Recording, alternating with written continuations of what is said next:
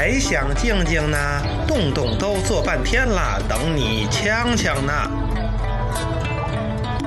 Hello，亲爱的各位小伙伴儿，你现在听到的正是由阿里巴巴公益资助、他基金倾情出品的有格调、有态度、有情怀、有趣又 happy 的 Ta Radio 动动枪。各位好，我是小五。大家好，我是张小海。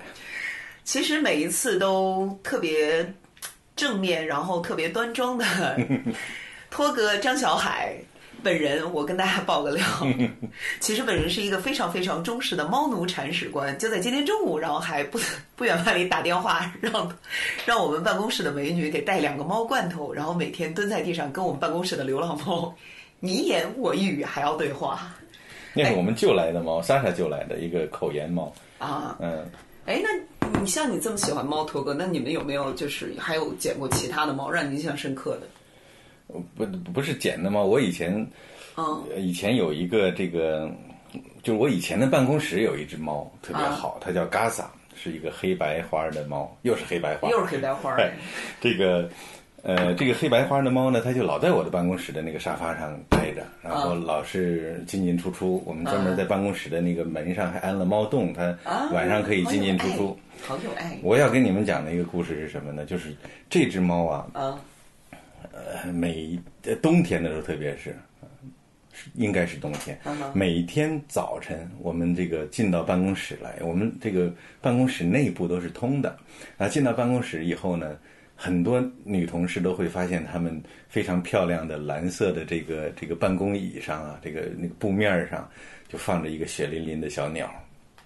哦，你哎。知道吗？这个真的是猫，那个 Gasa 一定是特别爱你们。我我们不只有 Gasa 一只猫，在我们的办公区域里头啊，大概有那么三四只猫，反正不是它就是别人，反正就是好多猫，呃，会会每天早晨弄弄两三只鸟来放到我们的办公桌上，办公桌上啊，办公椅上啊，嗯、你看那个清洁工阿姨那早上就开始要擦那个血，弄得湿乎乎的。就好有爱呀、就是那个猫一定就是爱你们爱的不要不要的，然后才会去去抓这些鸟，然后送给你们。嗯，的确是，我觉得有这个可能性，但是我我我现在想想，当时那些那些同事们也没有觉得这个事儿很令他们烦恼，都是呃带着一种呃一种呃好玩儿的心情吧，也没有说就觉得这是多么烦躁的事情。对啊，但是但是话话题说回来哈，我觉得这个对这个鸟也是一个伤害呀、这个这个，我记得我们救护中心来过一个一个志愿者，一个英国人，他有一天他在我们那儿待了一个星期，临走的时候呢，呃，就给了我们一张纸，他天天在我们那小树林里转。他说，呃，经过他一个星期的观察，在我们的这个林子里头有七十多种鸟，野鸟。七十多种，不是只。，七十多种鸟，所以说这些猫叼回来的鸟不光是小麻雀啊，它可能有各种各样的野生的其他的鸟类。即使是麻雀，我觉得这麻雀死的也挺冤的。你怎么知道它不是捡的呢？比如说，要是有，而且就猫捕食鸟类是是它的天性，而且它非常擅长做这件事情，非常擅长捕鸟的。你别看它不会飞，这猫是鸟的天敌。猫是鸟的天敌。嗯，那可不，猫是鸟的天敌，鸟鸟可能还有别的天敌，比如说小鸟有老鹰啊什么，我不知道哈。但是猫虽然它不会飞，它它是鸟的天敌，它它捕捕食鸟的这个这个技能是非常好的。前两天呢，我就看了一篇有一封邮件，是我们这个他 radio 的老朋友了，这个加拿大、美国、美国的这个 Mark Beckoff 啊，马克贝科夫教授，他发来的一封邮件，他老在我们的这个朋友圈里头发这个邮件，说呃谈各种各样的野生动物保护的话题，在他的最近的两封邮件里头，连续的讲到了关于猫杀鸟的问题。啊非常非常让我觉得，呃，怎么讲呢？eyes opening，就让我从来没有想过这样的话题，就是没有想过它会这么严重。最近这个最近这个呃邮件里头呢，他是这么说的：说在在在在美国呢，新出了一本书叫《Cats War》，就是猫的战争。啊啊，这个《猫的战争》的作者呢，自称是一个呃很爱猫的人，他讲写的是关于猫的事儿。但是呢，这本书呢讲到了关于猫对这个，特别是野猫包括人自己家里养的猫，呃，主人让它可以随意进出啊，就是白天它可以自呃晚上它可以自己出去跑哈，随时可以再回来。这样的这样的猫，它们对城市野生动物的伤害有多大？它甚至呢，这种伤害在在某一个逻辑上啊，它反过来都都伤害到人类的安全。怎么会伤害伤害到人类的安全，呢？我也很好奇。他的逻辑是这样的：他写了这本书，然后呢，呃，觉得这个流浪猫、野猫或者家养猫可以出去呢，对杀了大量的鸟类，并且破坏了城市的这个生态平衡。然后呢，很多爱猫的人就觉得他写这个写这个呃书啊，是对这个呃流浪猫的一种呃一种伤害，因为它会。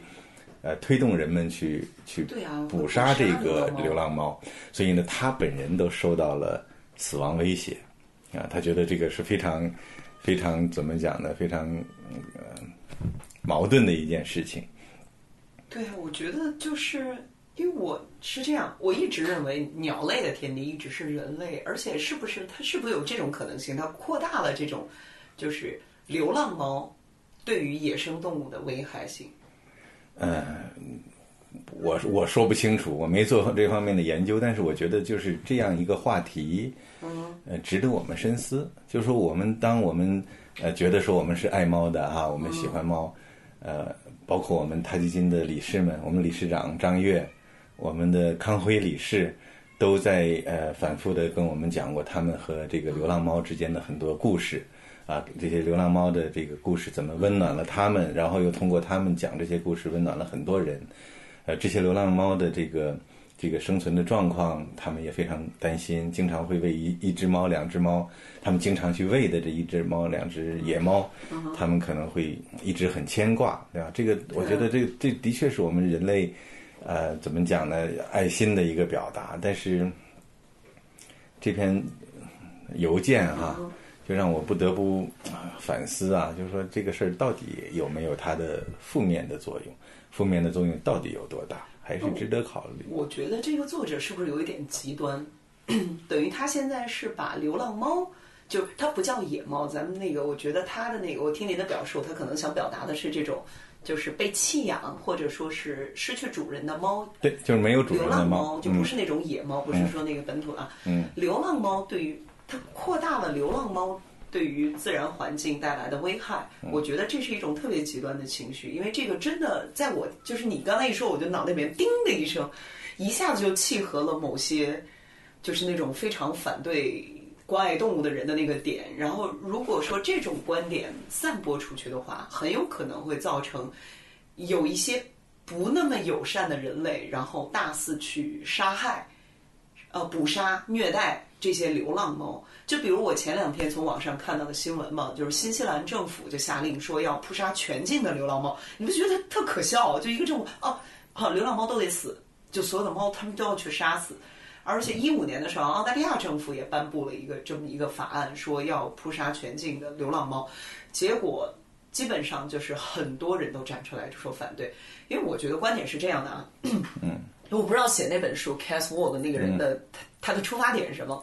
如果他自称是爱猫人士的话，我挺难理解的，因为我觉得是这样。首先，我们得探讨流浪猫的成因吧。嗯，就包括曾经有网友跟我打嘴仗，说啊，日本的猫岛说那个生态系统是崩溃的，说包括澳大利亚政府给大家的回应也是我们的生态系统是崩溃的。那我想问，就这个猫是谁带上去的？猫自己不会游泳，它越不过海洋，人吧。嗯，然后就像你说的我，觉得我有有有话要跟你争了，我咱俩一会儿非打起来不可。打起来你说说看。你看是人把猫带过去吧，嗯这是第一个。第二，流浪猫是谁造成的？人吧，你就到现在我们身边有多少人？哎呀，这个小猫好可爱呀！我那这逻辑是不是咱们该把人都该杀了？他要杀流浪猫吗？那是按他的逻辑。那你这逻辑是不是要杀人？并不是，你听，你得听我说完。然后第二，那个包括流浪猫，你说对，但是刚才我敏锐地抓住你话语中的一个一个一个漏点啊，你说的是家养猫，嗯，也会出去捕杀，嗯，那你看这所有的问题归结到什么？归结到是人的问题上。嗯。我觉得你与其把这把刀就是挥向猫、流浪猫这个族群，你真的不如把这个力气和钱花到怎么样对付线下的这些人，否则你那边杀了，这边还我觉得呢，我我在某种程度上是同意这本书的作者的一些观点的。不会吧，驼哥？他，你你听我讲，他这个书里头并没有说要去杀流浪猫。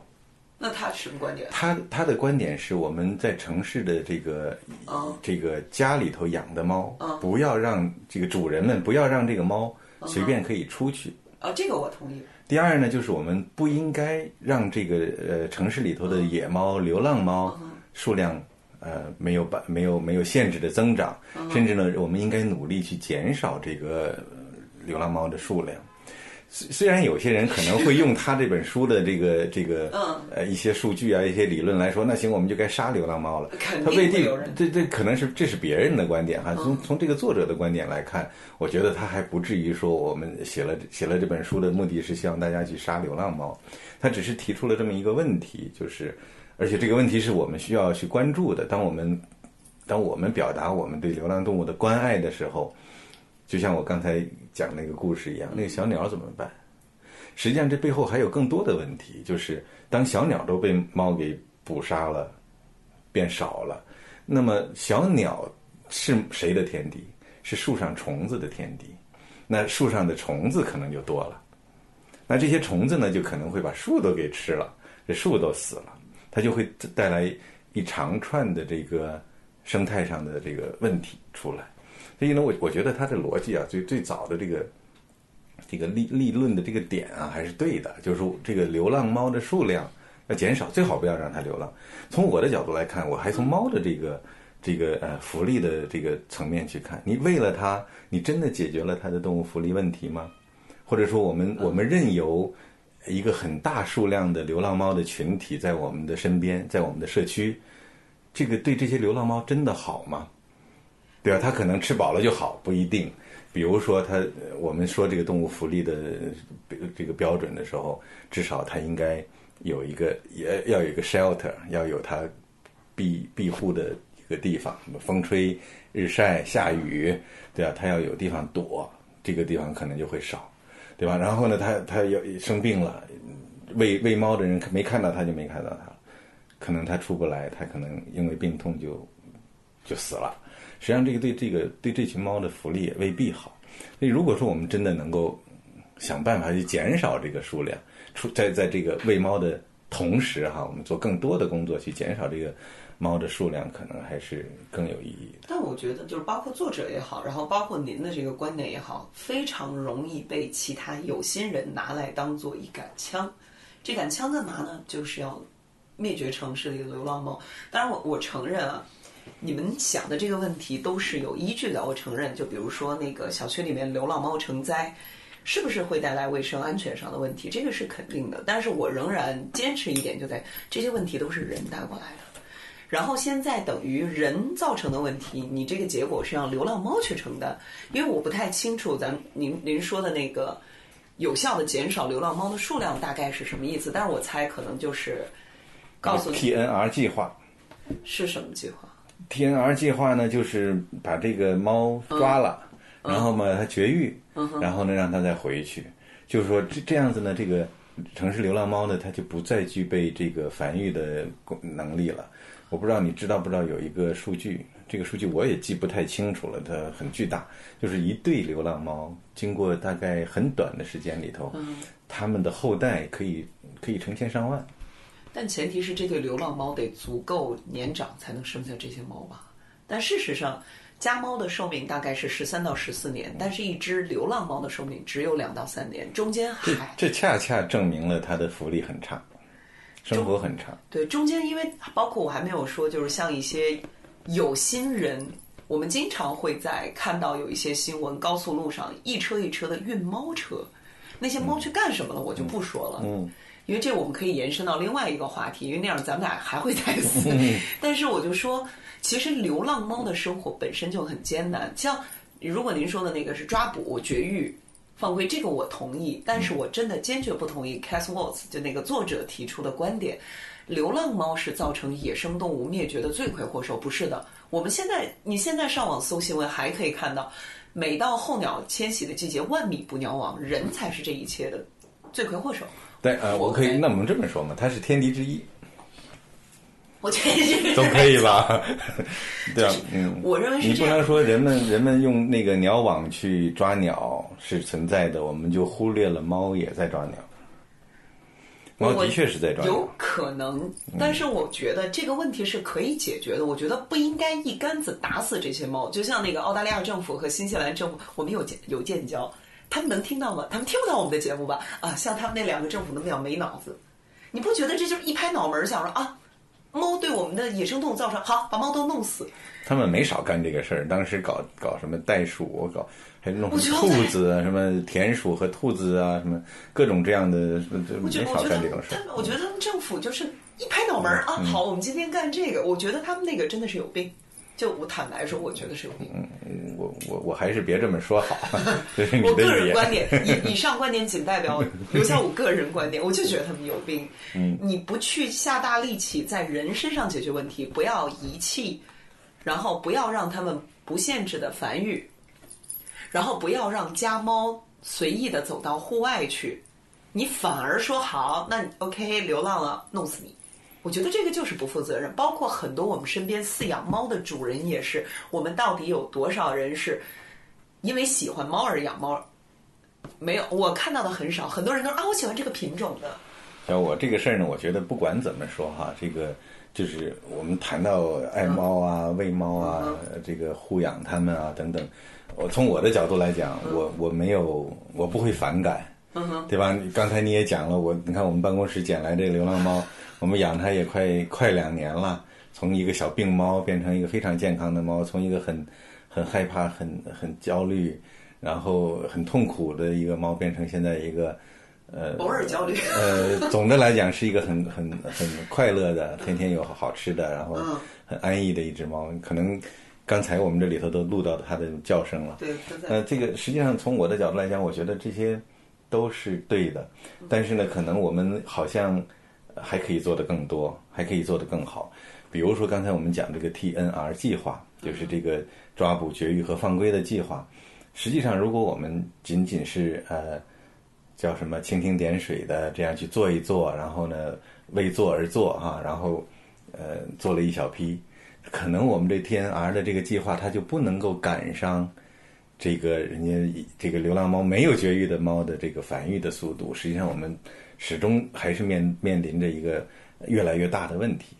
对啊，那我们是不是可以做得更好？比如说，让这些参与这个喂猫的这些群体能够捕捉更多的流浪猫，然后做了绝育，然后呢再放归它们，给他们一段时间的这个呃好一点的生活，然后慢慢的呢这个数量能降下来。就我觉得这个是是我的一个一个怎么讲？我的立场是这样子的。对，如果是这样的立场，我赞成。但是我仍然要强调，我仍然 认为那个 Cass Watts 的那个作者，他写这本书的时候，肯定我估计他说的那个死亡死亡威胁，说不定就来自于你。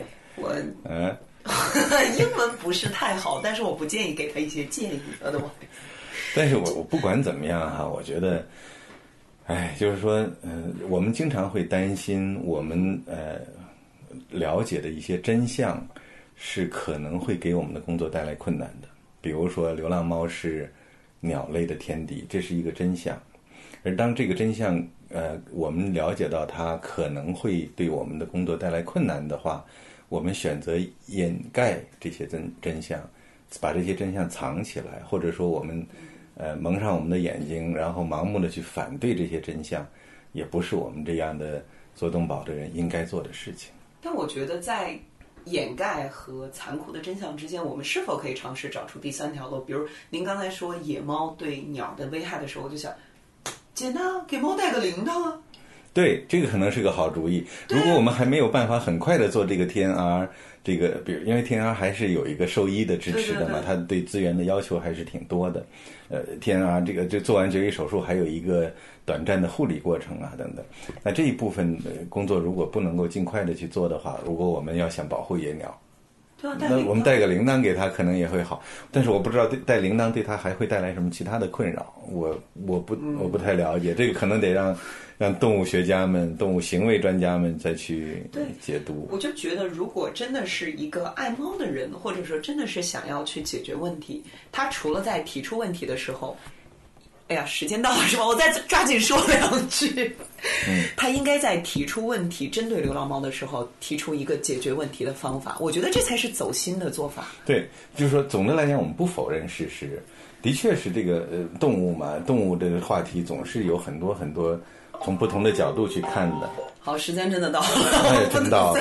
我们讲了，我们讲了多久啊？我也不知道二十分二十分钟嗯。，哦，还好。